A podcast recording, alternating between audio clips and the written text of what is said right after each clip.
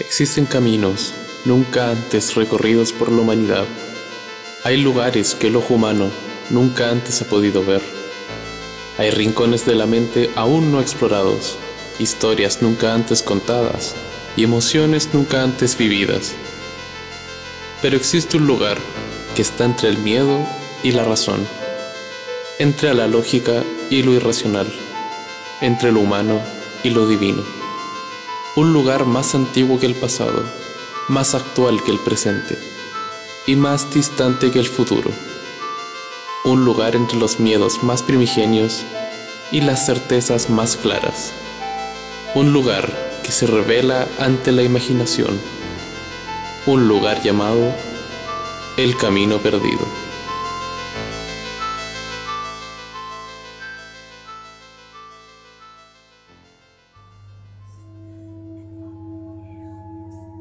Hoy, en el camino perdido, Benito.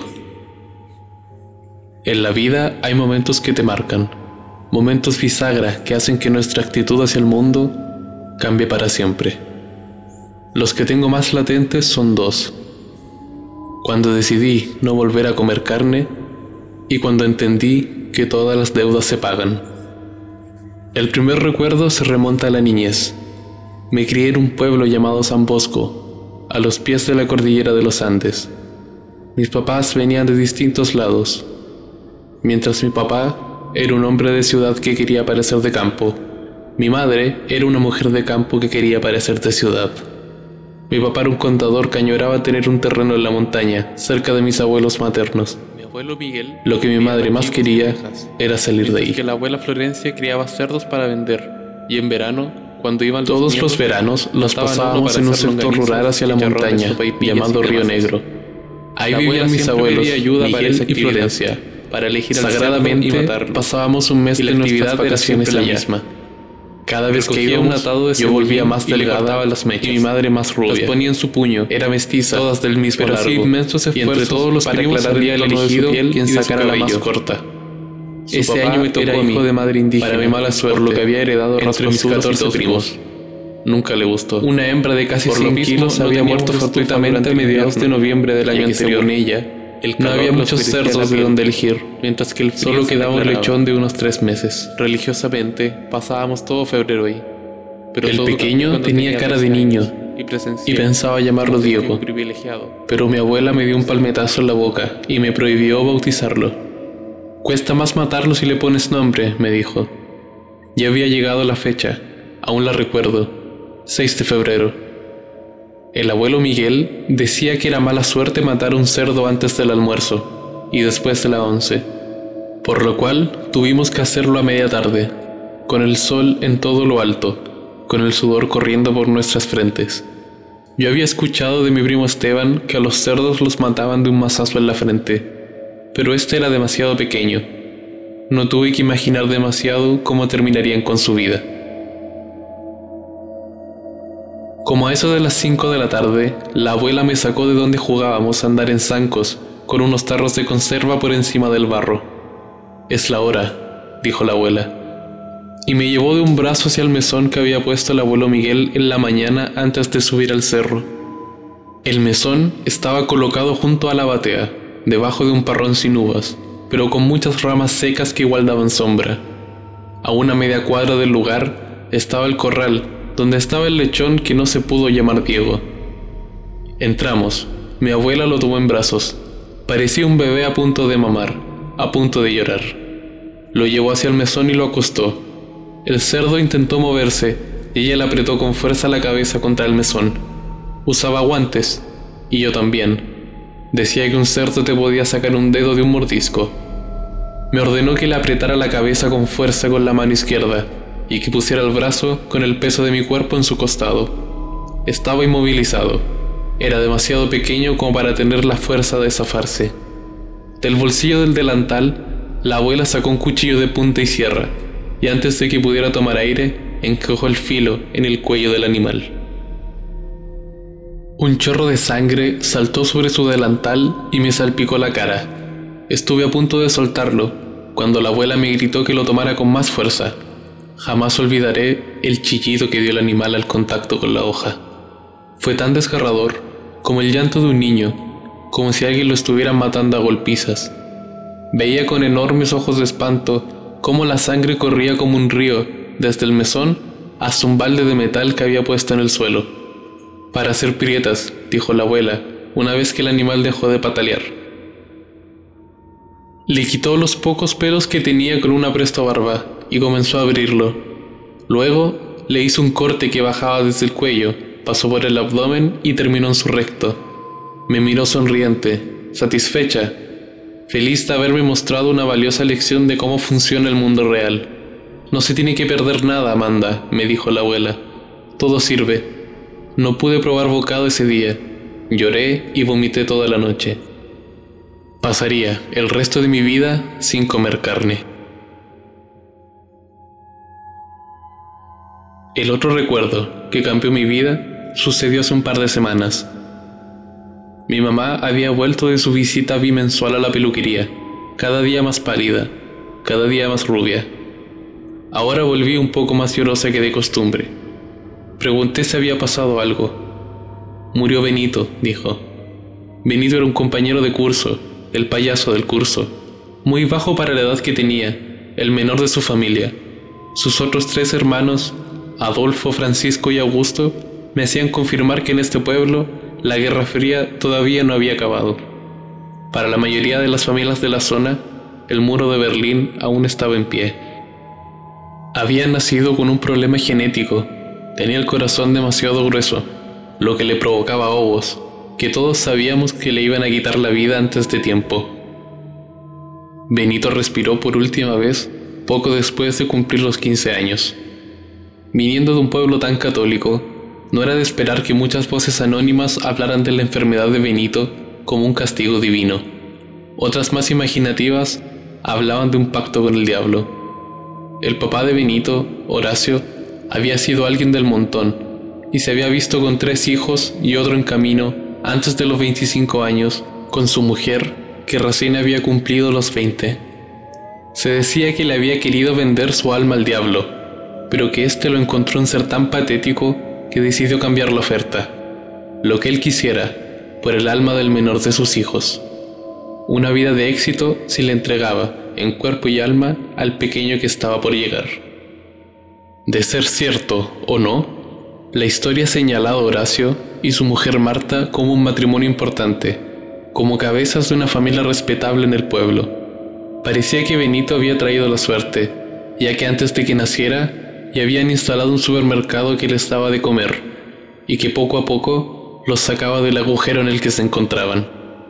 Luego vinieron tiendas comerciales, una automotora, un parque turístico, un gimnasio y diferentes locales de comida rápida. Para cuando Benito tenía tres años de edad, eran la familia más adinerada del pueblo, pero ni todo el dinero del mundo pudo aliviar el dolor físico que sufría el menor de la familia.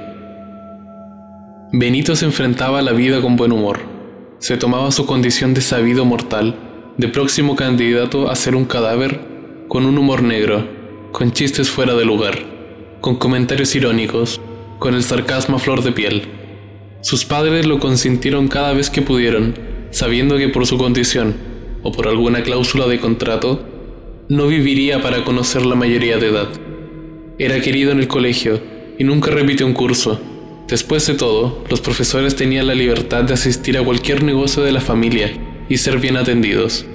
Las monjas eran especialmente dulces con él, quizá por el hecho de tener los días contados, quizá por los aportes de su familia a su institución.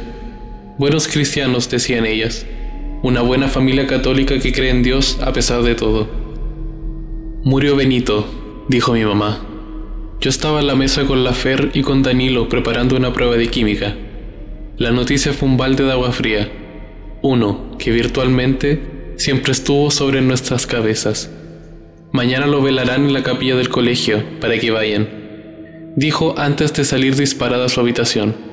De los tres, la más afectada había sido Fer, que tenía algo con Benito. Ella había sido suspendida por una semana cuando un profesor los encontró en la capilla, uno con los pantalones muy abajo y la otra con la falda muy arriba. Para ella, el castigo, para él el perdón. Los padres de Benito son buenos cristianos, dijo la madre directora. Fernanda asiste a este colegio por pura caridad cristiana. Esa era la diferencia. Pero en el momento no importaba nada. Ahora era todo lágrimas y dolor. El ardor en el pecho, el vacío en el estómago, el dolor de cabeza que parece no irse nunca. Benito había muerto y nosotros debíamos haberlo esperado. Al otro día en el velorio no estaba su familia completa. Solo Horacio, con dos de sus hijos. Francisco, que estudiaba arquitectura en Santiago, hacía una pasantía en España y apenas llegaría para el entierro. Horacio vestía completamente de negro, con un brazalete blanco en el brazo derecho. Sus hermanos también los llevaban. Nadie sabía para qué. Un luto inverso, dijo Danilo susurrando. No tenía idea para qué podría servir un luto inverso, pero lo había dicho de todas formas. Junto al féretro había dos grandes arreglos florales, uno con forma de la bandera chilena y otro con el escudo del pueblo, que era un fondo amarillo con el dibujo de un traile volando entre dos cerros con el río Ñuble corriendo por debajo. El arreglo no cumplía con el diseño, pero se entendía su intención. Este pueblo aún no asume la muerte de la Unión Soviética, le dije a Danilo. Es todo chauvinismo y patriotismo de cuarta. Pero no era el momento.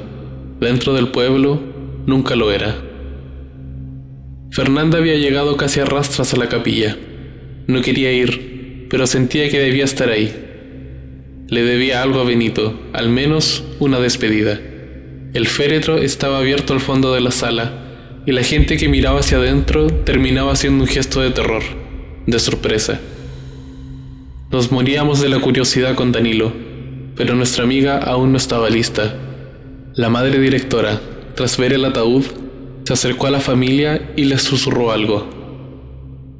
Augusto, el mayor de los hermanos presentes, comenzó a gritar insultos contra la religiosa le gritaba que cómo se le ocurría decir esas barbaridades a su padre mientras este y su hermano menor lo sujetaban para que no fuera a causar un escándalo mayor, al terminar por golpear a la anciana de hábito blanco. Esta retrocedió y se perdió entre los asistentes, que cada vez colmaban más el lugar. Danilo me susurró una vez para preguntarme si es que había escuchado algo de lo que la monja le había dicho a la familia, pero no escuché nada, solo las groserías del hermano mayor. Veía como Fer, de a poco, tomaba aire para que le volviera el alma al cuerpo, para tomar fuerzas, pero éstas parecieron volver cuando la madre de Benito entró a la capilla y la miró.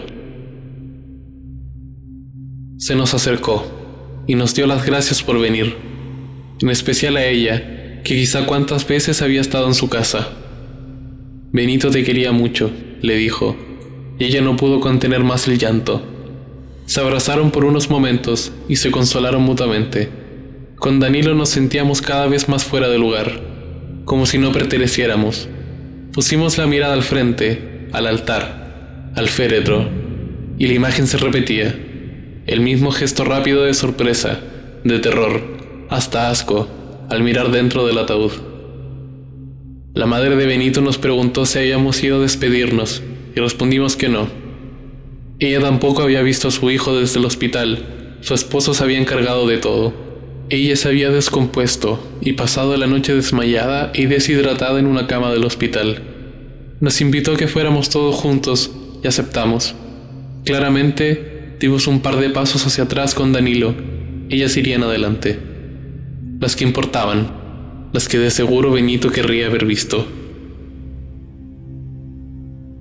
Todo el momento en la capilla fue un sueño letárgico para mí, y el grito a dúo de Fernanda y la madre de Benito me hicieron despertar. Se desplomaron en el suelo llorando. Parecía ser un dolor físico, como si les estuvieran encajando agujas en la punta de los dedos.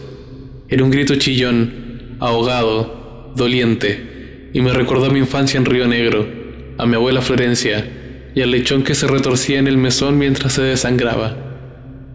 Danilo dio una mirada al ataúd y tuvo que ahogar una arcada, y yo hice lo mismo. La cara de Benito parecía carbonizada, como si se hubiera comenzado a descomponer rápidamente, como si la carne se estuviera quemando desde dentro. Las miradas que antes habían sido para el contenido del ataúd Ahora eran acusaciones hacia Horacio, padre de familia, empresario, ciudadano ejemplar, hombre cristiano de buena fe. Como pueblo católico que cree en Dios, uno reconoce una obra del diablo cuando la ve. Para cuando enterraron a Benito, no era más que unos cuantos puñados de ceniza.